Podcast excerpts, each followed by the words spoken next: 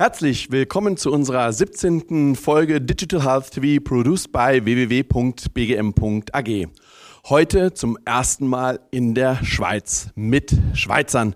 Die Digitalisierung erfasst unser Gesundheitssystem, veränderte rechtliche Rahmenbedingungen, neue Player und Konsolidierungen prägen das Gesundheitswesen. Das elektronische Patientendossier ist im Einsatz.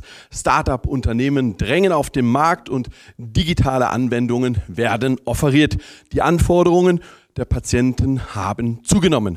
Nicht zuletzt in und durch die Pandemie bekommen die Themen Digitalisierung und künstliche Intelligenz in der Versorgung eine umfassende Bedeutung freuen Sie sich auf eine interessante Sendung mit drei Top-Experten aus der Schweiz. Mein erster Talkgast ist Patrick Basler. Herr Basler ist seit März 2020 Geschäftsführer bei der Firma Trefect AG, dem Schweizer Marktführer im Bereich Bedside Services tätig. Herzlich willkommen, Herr Basler. Hallo, vielen Dank für die Einladung. Gerne. Darf als meinen zweiten Talkgast heute recht herzlich willkommen heißen Herrn Mario Fischer. Er ist Sales Manager bei Dorner Health IT Solutions und seit zehn Jahren für die Schweiz aktiv. Er betreut hierbei unter anderem Kunden aus dem medizinischen Laborbereich. Herzlich willkommen, Herr Fischer. Herzlichen Dank, ich freue mich, da zu sein. Als drittes darf ich herzlich willkommen heißen Herrn Reto Zeitler. Er ist Chief Managed Services Officer, Mitglied der Geschäftsleitung Eispin AG aus Zürich. Zuvor war er bei der Hochschule Luzern und Swisscom tätig. Herzlich willkommen, Herr Zeitler. Vielen Dank. Meine sehr geehrten Herren, in der heutigen Zeit, wenn wir über Digitalisierung sprechen, kommen wir um das Thema SARS-CoV-2, um die Pandemie nicht herum. Herr Fischer, Ihr Unternehmen ist im Gesundheitswesen in verschiedenen Bereichen als IT-Spezialist, unter anderem für Labore aktiv. Im Rahmen der Pandemie haben Sie wichtige Funktionen entwickelt. Nehmen Sie uns bitte einmal mit. Was bedeutet Digital Health in Ihrer Aufgabe für die Schweiz? Ja, ähm, wer Dorner kennt, ähm, denkt sicher an die mächtigen Lösungen, die wir für die Labore ähm, erstmal bereitstellen in-house. Ähm, da sprechen wir von X-Lab, M-Lab, äh, B-Lab, also Laborinformationssysteme.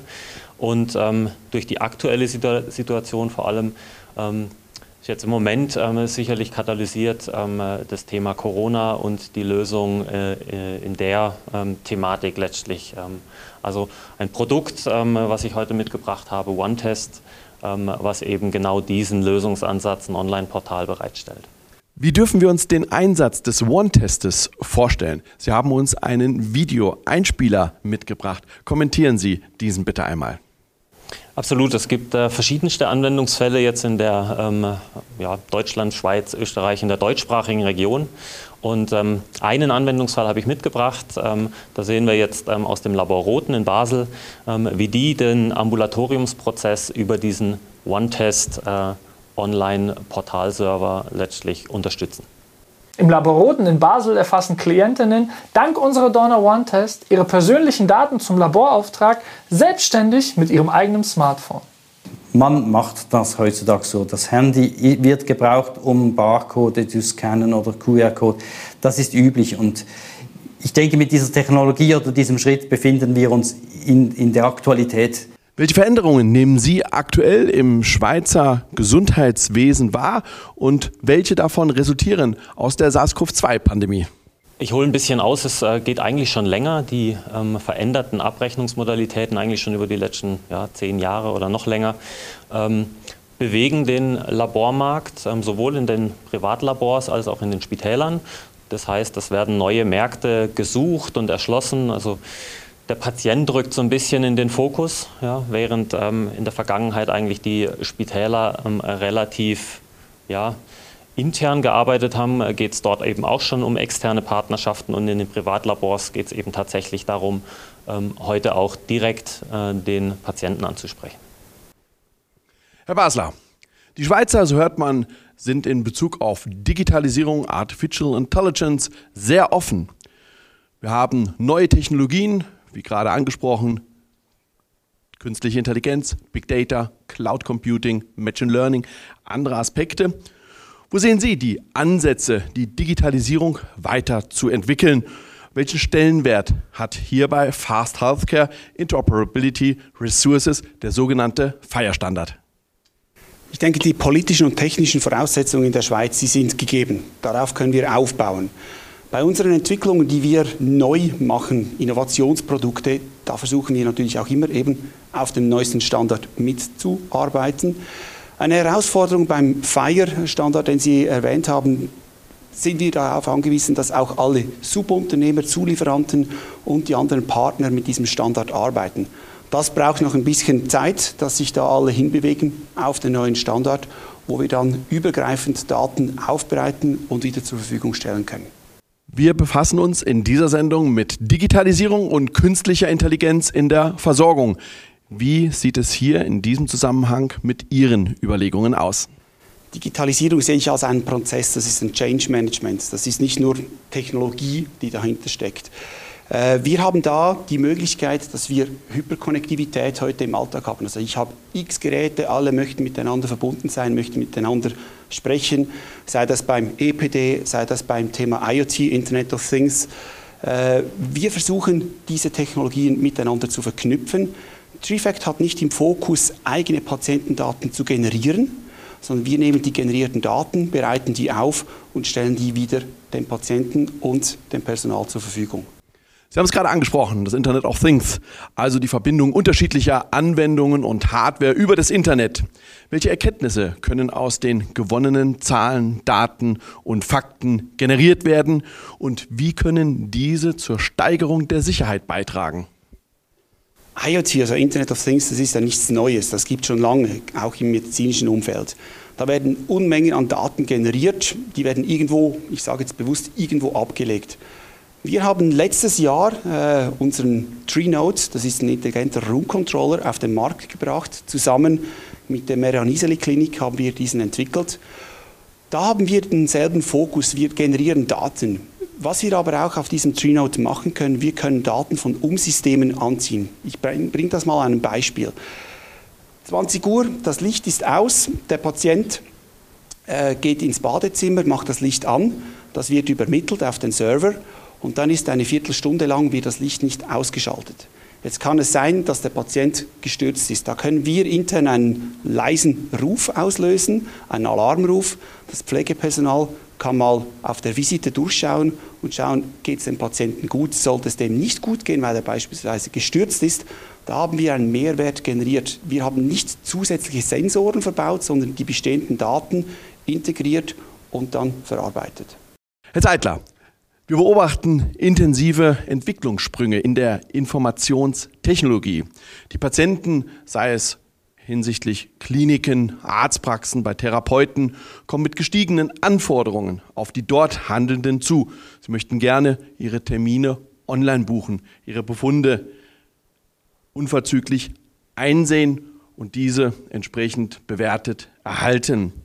Diese Trends, die wir hier beobachten, sorgen aber auch für ein großes Tätigkeitsfeld derer, die kriminelle Energien hegen. Wie soll das Gesundheitswesen Datensicherheit generieren und Datenschutz? Müsste das Motto lauten, vertraue niemanden? Ja, vielen Dank. Äh, ja, ich glaube, dass das Thema Vertraue niemandem oder äh, in unserem Bereich äh, Zero Trust, äh, wie wir das nennen, ist tatsächlich ein Konzept, das da zum Einsatz äh, kommt. Ähm, aber lassen Sie mich da vielleicht kurz ähm, ausholen. Äh, Im Gesundheitsbereich haben wir eine spezielle Situation. Wir haben eben die sensitiven Daten äh, aber nicht nur. Wir haben sensitive Geräte, ähm, kritische Infrastrukturen und ähm, Jetzt ist es so normalerweise, dass wenn wir kritische Infrastrukturen schützen, dann versuchen wir die natürlich möglichst ähm, auch von Menschen zum Beispiel fernzuhalten. Das geht im Gesundheitswesen nicht, weil die Systeme da sein müssen, wo eben die Menschen sind.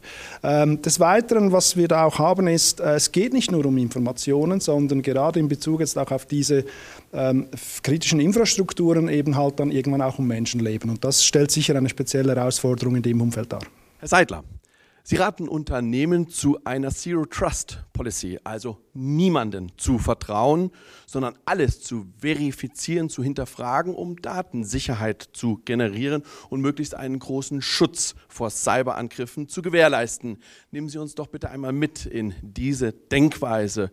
Darf ein Spital unter diesen Gesichtspunkten keine mobilen Geräte, Devices von Patienten in seinen Räumen oder in seinem Netzwerk zulassen? Sind wir demzufolge alle potenzielle Sicherheitsrisiken?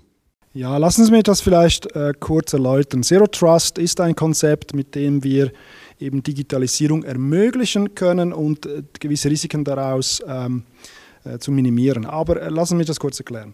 Ähm, nehmen wir ein Beispiel. Stellen Sie sich vor, Sie haben eine Burg mit hohen Mauern und ähm, der, der Burgvogt, ähm, der ist sich absolut sicher. Also jeder, der rein will in diese Burg, wird am, am, Tor kontrolliert. Und alle, die draußen sind, sind grundsätzlich mal böse. Und die, die drin sind, ähm, das sind die Guten, die dürfen alles, die dürfen sich frei bewegen in der ganzen ähm, Anlage und alles machen, äh, was, sie, was sie machen wollen. So, jetzt ähm, stellen Sie aber eines Tages fest, dass äh, hier zum Beispiel beim Tor äh, plötzlich Leute reingeschmuggelt werden, äh, dass Leute fremde Identitäten Identitäten annehmen können, plötzlich da sind, aber nicht die sind, die man meint, dass sie sie sind, ähm, oder vielleicht sogar durch den Burgbrunnen einsteigen. Das, das, ist, das sind die modernen Cyber-Threats, mit denen wir es zu tun haben. Nun, wie kann man damit umgehen? Ähm, eine Möglichkeit besteht darin, dass man jedem Bewohner der Burg einen Ausweis gibt. Und dieser Ausweis berechtigt ihn, bestimmte Räume zu betreten und bestimmte Tätigkeiten auszuführen. Er wird eigentlich laufend äh, kontrolliert und nicht mehr nur einmal, wenn er drin ist, ist er drin, sondern eigentlich laufend. Ähm, ich kann es auch anders ausdrücken. Ähm, wir haben bisher immer darüber gesprochen, wie man ähm, die Daten zur Sicherheit bringt. Und das geht in der digitalisierten Welt nicht mehr. Wir müssen die Sicherheit zu den Daten bringen. Äh, das bedeutet eigentlich, ähm, dass die Identität zum neuen Perimeter wird dabei. Herr Zeitler, die IT-Abteilungen im Gesundheitswesen sind in nicht seltenen Fällen bereits heute quantitativ und qualitativ nicht ausreichend in der Lage, die Zukunftsthemen zu bedienen. Jetzt auch noch der Themenkomplex rund um die Cyber Security. Was empfehlen Sie einem CIO oder einem Verantwortlichen aus dem Bereich der Informationstechnologie, gerade vor dem Hintergrund, dass es im Gesundheitswesen um Menschenleben geht? Ja, genau. Lassen Sie mich dazu vielleicht erstmal festhalten, Cyberangriffe passieren nicht einfach. Ähm, sie werden nicht ähm, herbeigeführt, das wäre das falsche Wort, aber sie werden begünstigt durch Faktoren. Ähm, die wichtigsten Faktoren dabei sind natürlich die, die Cyberrisiken an sich, die von außen kommen, also eben diese Cyberangriffe, da können wir nichts tun, die sind da. Äh, die müssen wir akzeptieren. Äh, aber diese Cyberangriffe brauchen immer auch eine Schwachstelle, eine technische oder menschliche Schwachstelle. Und das ist der Ort, wo wir ansetzen können.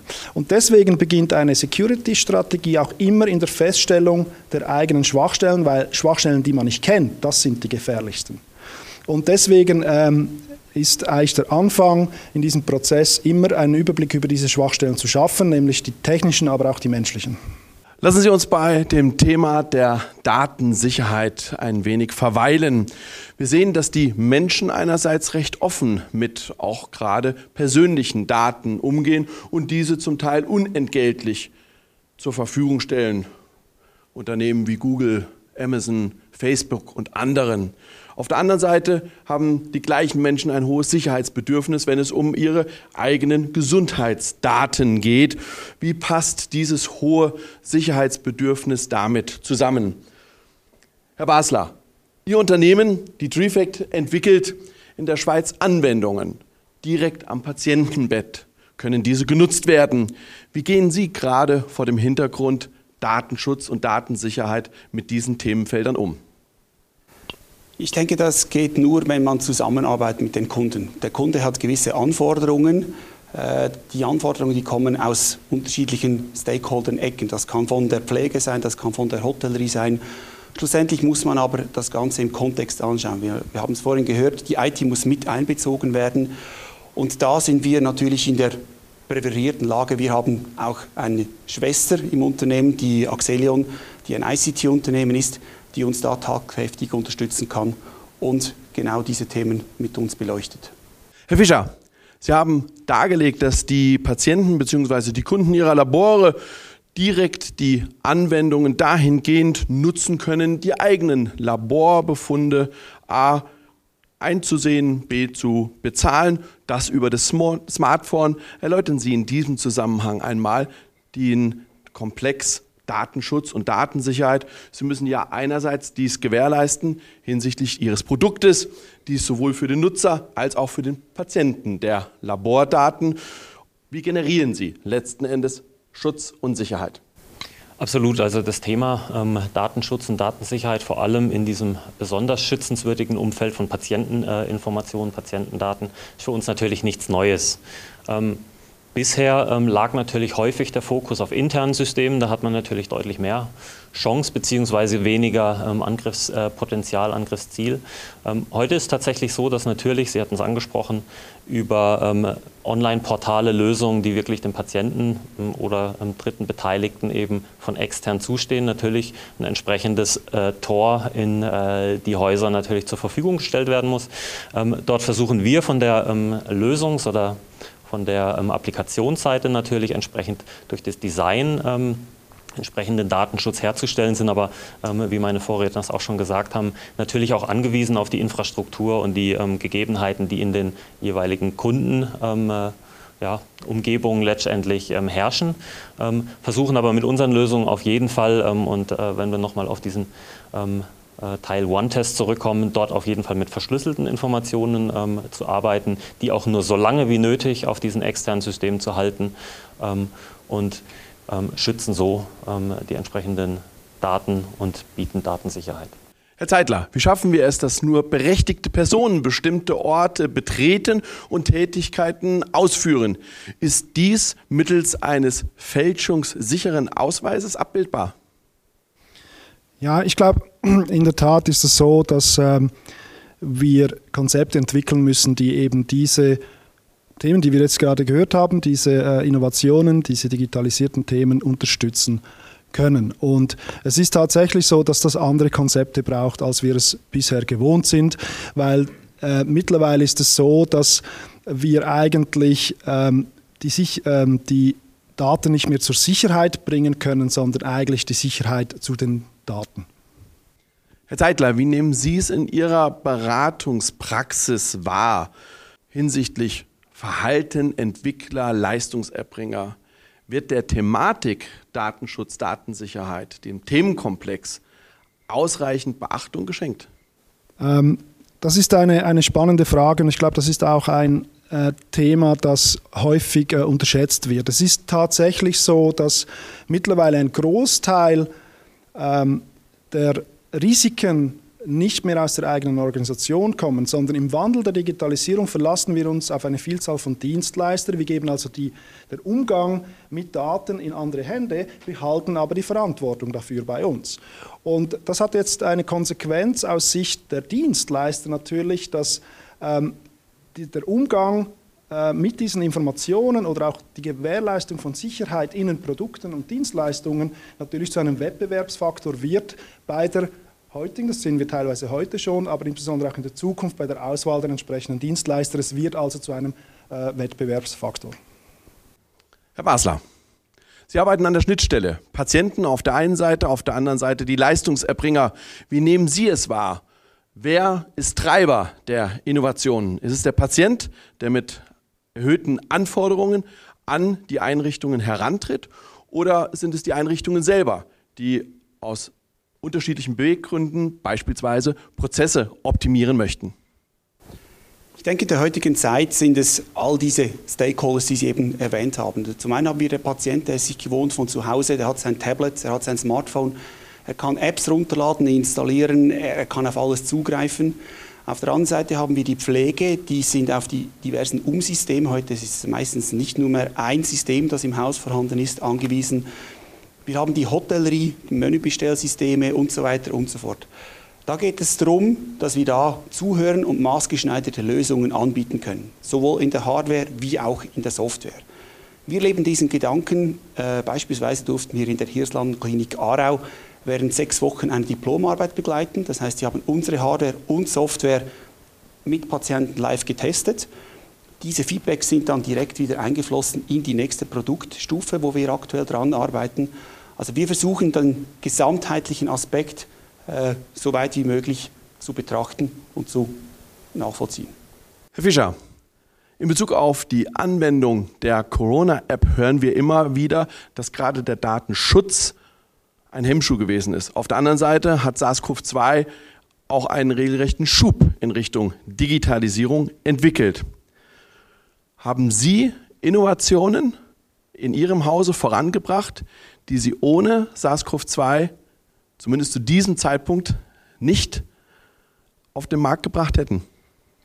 Absolut. Also zuerst mal ist natürlich so, dass auch die herkömmlichen Fragestellungen erstmal deutlich zugenommen haben. Also ähm, Analysegeräte müssen angebunden äh, werden oder mussten angebunden werden schon ganz zu Beginn ähm, der Pandemie. Ähm, das sind herkömmliche Fragestellungen, die wir schon seit jeher ähm, eigentlich betreuen und äh, die wir gut können. Ähm, das ist aber noch keine Innovation. Es müssen oder mussten jetzt in den letzten Monaten Schnittstellen zu den übergeordneten ähm, Systemen. Das Robert-Koch-Institut will versorgt werden mit Informationen, mit Daten. Das äh, BAG hier in der Schweiz ähm, als Gesundheits- ähm, verantwortliche äh, Institution ähm, will entsprechende Daten haben. Also hier sprechen wir auch über Schnittstellen. Ich habe jetzt auch vielleicht keine Innovation im klassischen Sinne. Ähm, von daher ähm, würde ich sagen, Innovation ähm, ist sicherlich dieses Thema One-Test, was ich schon erwähnt hatte, ähm, wo wir einfach ähm, die Möglichkeit schaffen, eben neue Beteiligte, direkt Beteiligte in diesen ja, Auftragserfassungs- und Befundrückmeldungsprozess mit einzubinden und äh, diesen Selbstzahlermarkt letztlich für unsere Kunden auch zu ermöglichen. Was denken Sie? Wird der Innovationsschub nach SARS-CoV-2 abflachen? Oder würden Sie sagen, es ist eine Eigendynamik entstanden, die lässt sich nicht mehr zurückdrehen und auch nicht mehr aufhalten? Also die Schubkraft wird vermutlich schon äh, irgendwie nachlassen, aber die, ähm, der, der, Bedarf an Digitalisierung, ähm, der wird bleiben. Auch die Lösungen, die jetzt geschaffen werden, ich meine, man sieht es schon an den ganzen Online-Meetings, die stattfinden, die äh, vor zwei Jahren in der äh, Form und in dem Umfang nicht, äh, nicht denkbar gewesen wären. Aber auch solche ähm, Lösungen, die jetzt eben über die Innovation einer solchen Pandemie ähm, entwickelt werden, die Bedürfnisse, die damit gestillt werden, die bleiben ja im Wesentlichen, auch wenn es dann in Zukunft vielleicht nicht mehr über den oder um den Corona-Test oder die Impfung geht, sondern ähm, um weitere Anwendungsfälle wie ähm, zum Beispiel ähm, Lifestyle-Analytik, ähm, Vitaminstatusabklärung, Ernährungsberatung etc. Ja. Herr Basler, wie digital sind die Schweizer Spitäler heute und wie sehen Sie die weitere Entwicklung, gerade auch vor dem Hintergrund des Themenbereiches, den Sie anbieten, Patienten Entertainment? Es gibt noch viel zu tun. Äh, ich denke, es, es, genügt heute nicht, wenn man einen CDO, einen Chief Digital Officer oder einen Innovation Manager in einem Unternehmen hat. Die müssen zuerst mal auch raus in die Linie eben die Bedürfnisse abholen. Wir haben Bedürfnisse von den Patienten, gerade dort fängt es an, wir haben eine große Kluft. Es gibt ältere Patienten, die weigern sich, neue Technologien anzufassen, beispielsweise ein Tablet, wie Sie es halten. Die sagen, damit kann ich nicht arbeiten, will ich nicht, will ich nicht unterhalten lassen. Und dann geht es natürlich weiter, Innovation. Äh, die, die Anforderungen, die wir da erhalten, die sind extrem breit. Also wir haben Unterschiede von Land zu Stadt, von Kanton zu Kanton. Wir haben beispielsweise ein neues Produkt, das wir gerade am entwickeln sind mit zwei Schweizer Häusern zusammen. Das heißt, wir sind mit Prototypen zu denen gegangen, Feedbacks eingeholt, sowohl Software als auch Hardware technisch. Also man muss es immer im ganzen Kontext sehen und muss versuchen, keinen von den Patientengruppen auszulassen oder auszuschließen. Herr Zeitler, Sie müssen alle Trends und Entwicklungen rund um die Digitalisierung im Blick haben. Was werden die Entwicklungen der nächsten Jahre sein? Auf welchen Zug, um es bildlich zu auszudrücken, sollte man aufspringen und wo sollte man eher die Finger davon lassen vor dem Hintergrund der Frage nach dem Umgang mit den Daten? Ja, ich glaube, grundsätzlich ist die Digitalisierung etwas Gutes. Äh, es hat sehr viel Potenzial, äh, insbesondere im Gesundheitswesen, äh, was Qualität, was Effizienz anbelangt, was Kosten anbelangt. Ich glaube, das ist zunächst mal gut. Unsere Aufgabe aus Sicht Security und auch als, als ISPIN ähm, ist es ähm, auch im Gesundheitswesen den Kunden eben aufzuzeigen, wie man die Potenziale der Digitalisierung eben nutzen kann und gleichzeitig die Risiken, die da unweigerlich da mitkommen, das ist der Preis, den wir äh, bezahlen für äh, diese Segnungen, aber die Risiken möglichst zu minimieren. Lassen Sie uns zu unserer Schlussrunde kommen. Herr Zeitler, 2020 war Hochsaison für Cyberkriminelle. A, kann man es so sagen? Und B, wenn ja, wird dieser Trend 2021 und vielleicht auch in der Folgezeit anhalten? Ja, ähm, ich glaube, ähm, 2020 war ein spezielles Jahr oder sagen wir, die letzten zwölf Monate waren ein, ein wirklich sehr äh, spezielles Jahr. Wir haben mit der äh, Pandemie, mit der Covid-Pandemie eben auch gesehen, dass im, im, gleichen Umfang, im gleichen Rhythmus eben auch die, ähm, eine, eine Cyber-Pandemie äh, stattgefunden hat. Äh, ich habe auch selber in meiner Karriere, und ich bin doch schon seit äh, sehr langem äh, dabei, noch nie so viele wirklich gezielte Angriffe gesehen auch auf Gesundheitseinrichtungen, Schwachstellen, die sehr schnell ausgenutzt wurden, also die, die Reaktionszeit sehr kurz war dabei. Das ist, das ist sicher außergewöhnlich ähm, und, und hat sicher viel jetzt mit der Pandemie selbst zu tun. Ähm, auf der anderen Seite äh, gab es jetzt auch gerade in den letzten Monaten auch äh, Meldungen äh, von der anderen Seite, nämlich von der Strafverfolgungsbehörden, denen doch äh, jetzt einige sehr massive Schläge gelungen sind. Ähm, und das sind auch letztlich äh, in gewisser Weise ähm, ermunternde äh, Meldungen. Aber das Grundproblem äh, haben wir damit eigentlich noch nicht im Griff. Nämlich solange ähm, Cyberkriminalität einfache Opfer findet und eigentlich das Verhältnis zwischen Ertrag und, und Risiko oder Aufwand so weit auseinandergeht, sehe ich hier absolut keine Trendwende in Sicht. Herr Fischer, Ihr Unternehmen hat mit der Workflow Engine ein Tool entwickelt, mit der digitale Anwendungen schnell aufgesetzt werden können. Medizinische Anwendungen, die Medical Devices, werden immer zügiger zugelassen. Wird es zur Normalität kommen und werden dass Entwicklungszyklen für neue digitale Anwendungen und Produkte sich rasch beschleunigen werden und immer schnellere Marktreife erlangen. Also grundsätzlich haben wir natürlich Rahmenbedingungen, in denen wir uns bewegen, die erstmal mit den eigenen Technologien relativ wenig zu tun haben. Also den, die Datenschutzgrundverordnung zum Beispiel oder das Medizinproduktegesetz, die jetzt erstmal nicht per se dazu führen, dass irgendwas schneller passieren kann. Ja, wir sehen das an ganz großen Projekten auch hier in der Schweiz. Ähm, dass das nicht funktioniert. Ähm, wenn Sie aber jetzt ganz konkret eben die Workflow Engine ähm, ansprechen, da haben wir ähm, ein Standardprodukt, was es ermöglicht, relativ schnell eben Ergebnisse oder Branchenlösungen dann in Applikationen zu erreichen durch reine Parametrierung oder Customizing nennen wir es, also wo es nicht darum geht, ganze Produkte zu entwickeln, sondern auf Basis von Standardsoftware eben Lösungen ja, zu konfigurieren eigentlich.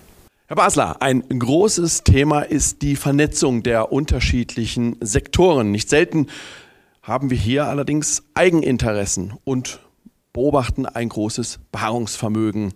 Partnerschaften und Kooperationen sind die Schlagworte. Wie stehen Sie hierzu? Sehr offen. Die Trifact seit 20 Jahren als Marktführer in der Schweiz unterwegs. Wir arbeiten seit je mit Partnern zusammen. Man muss das Rad nicht immer neu erfinden. Es gibt sehr gute Lösungen auf dem Markt, die wir integrieren können. Und das ist auch mein Credo. Wir suchen da die besten Player raus, sei das beispielsweise bei einer Terminverwaltung, die wir aus einem KISS-System holen oder ein Menübestellsystem. Da setzen wir den Fokus, dass wir da mit Partnern weiterarbeiten werden. Herzlichen Dank an die Gäste unserer heutigen 17. Folge Digital Health TV. Ich hoffe und denke, wir konnten Ihnen wieder interessante Einblicke rund um die Digitalisierung und künstliche Intelligenz in der Versorgung vermitteln. Bleiben Sie gesund und schalten Sie auch beim nächsten Mal wieder ein, wenn es heißt Digital Health TV, produced by www.bgm.ag. Ihr Andreas Helmut Grün.